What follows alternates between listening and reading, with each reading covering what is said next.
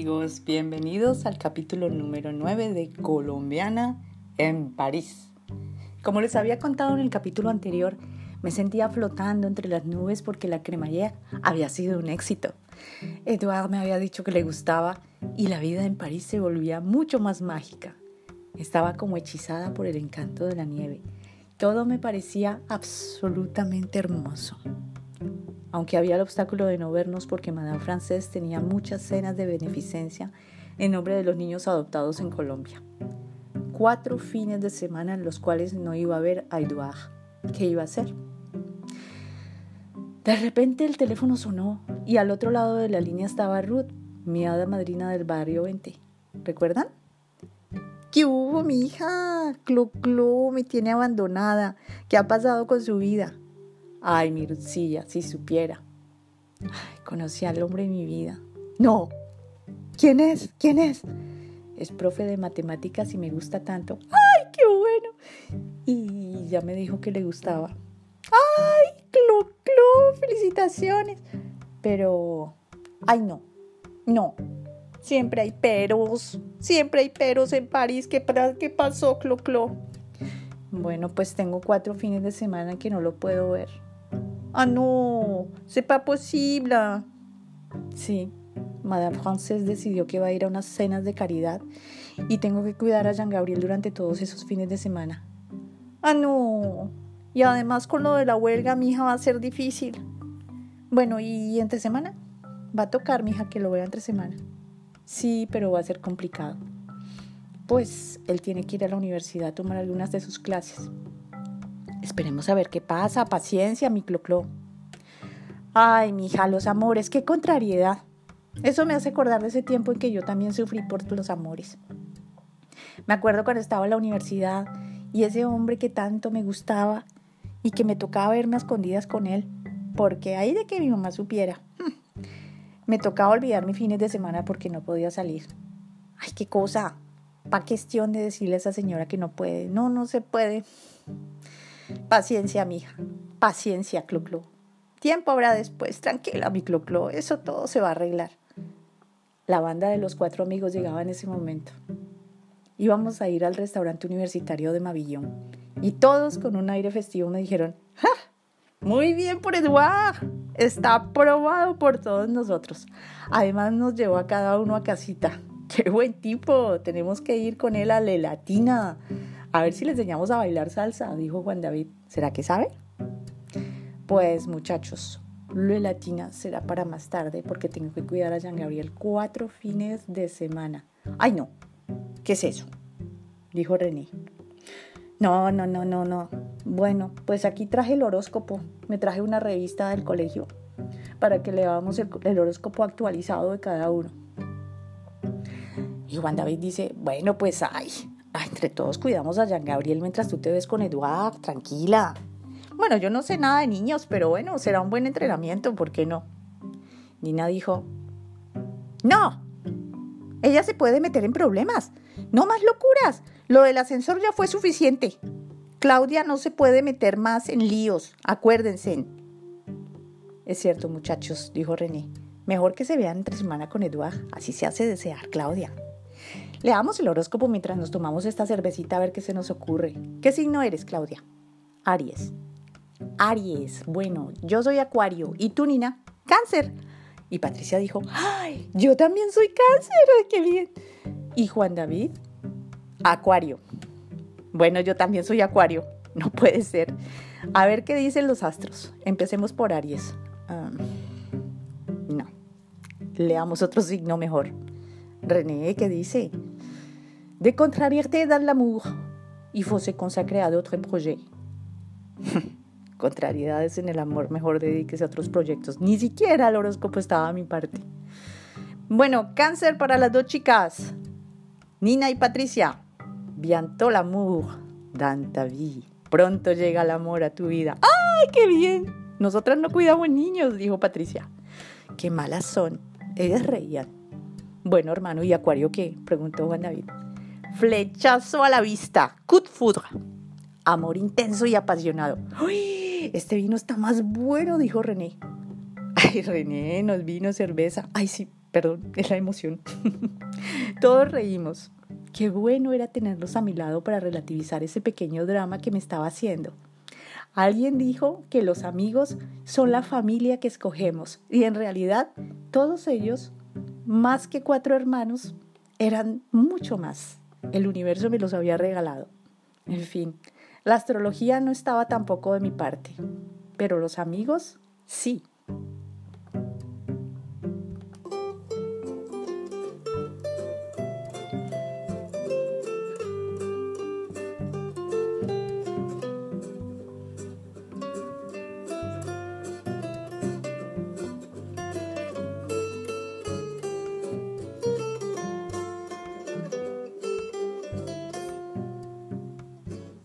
Ce n'était pas le radeau de la méduse, ce bateau, qu'on se le dise au fond des ports, dise au fond des ports. Il naviguait en père sur la grande. Es un poco como esta canción que me gusta tanto. Georges Brassens, un artista, mágicamente cantante, que dice que les copains d'abord, los amigos siempre primero. En fin, los amigos, qué bueno tenerlos. Al regresar del restaurante universitario tenía en mi contestador un mensaje de Edouard. Claudia, je, je t'invite mercredi au resto japonais, qui est juste à côté de ta rue. Te invito el miércoles al restaurante japonés que está al lado de tu casa. El corazón me daba saltos. Bueno, finalmente nos íbamos a ver el miércoles a pesar de la nieve y de la huelga. ¡Qué bien! Y así fue. Nunca había ido a un restaurante japonés y me encantó. Si hay algo que siempre me ha enamorado de París es la variedad de restaurantes de todas las nacionalidades. Así es el cine también. Se pueden ver películas de todos los países de este planeta. París te invita a ser ciudadano del mundo. Es una ciudad atraída por el exotismo. Quizá por eso, durante 25 años, mi vida transcurrió entre el cine y el descubrimiento de tantos restaurantes de todas las nacionalidades. Bueno, a pesar de que no sabía manejar muy bien los palillos japoneses, pues más o menos me supe desenvolver. Pero Eduard tuvo que pedir cubiertos normales porque toda la comida se me caía del plato. Además estaba tan nerviosa. Claudia, être avec toi. Me gusta estar contigo, Claudia. Contigo estoy aprendiendo mucho de América Latina. Tus amigos son muy simpáticos también. ¿Sabes? Me gustaría invitarte a una cena con mis amigos para que ellos también te conozcan. Ah, ok, vas bien. Muy bien. ¿Y cuándo es la cena? Este sábado. Ay, no, lo siento, no puedo. ¿Y el otro fin de semana? Tampoco. Tengo cuatro fines de semana en los que tengo que cuidar al niño. Ah, boom dijo decepcionado. Bueno, entonces pues voy a preguntarles si pueden un jueves. Si no se puede, sabré esperar, no te preocupes. Claudia, no puedo verte mucho la semana porque tengo que entregar los avances de mi, de mi memoir a mi director en la universidad. La memoir es una tesis, es el trabajo final que se hace al final de los estudios de licenciatura en la universidad. Y es realmente una faena, es muy duro. Después les contaré que también tuve que hacer una memoir.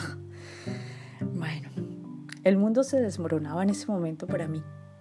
Estar lejos de Edouard iba a ser insoportable. Me sentía como una de esas princesas encerradas en un castillo medieval, esperando a ser liberada por su caballero andante. Perdón, si les hablo de tantos libros de caballería es porque siempre me he sentido atraída por todas esas historias. Qué romanticismo. Hace 25 años, así me sentía. Caminamos por ese París de calles blancas, cogidos de la mano. Era todo tan romántico, un sueño del cual no quería despertar. Pero bueno, había que despertar.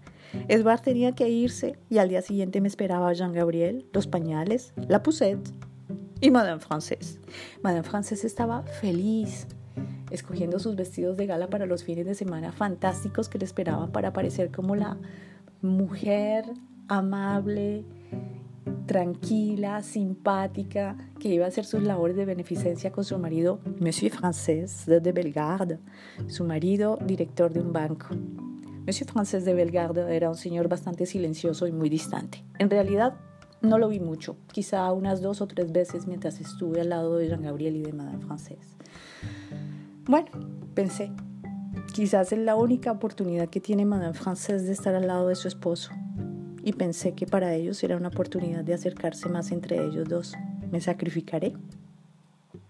Cuidar a Jean Gabriel se había convertido en algo divertido al fin y al cabo.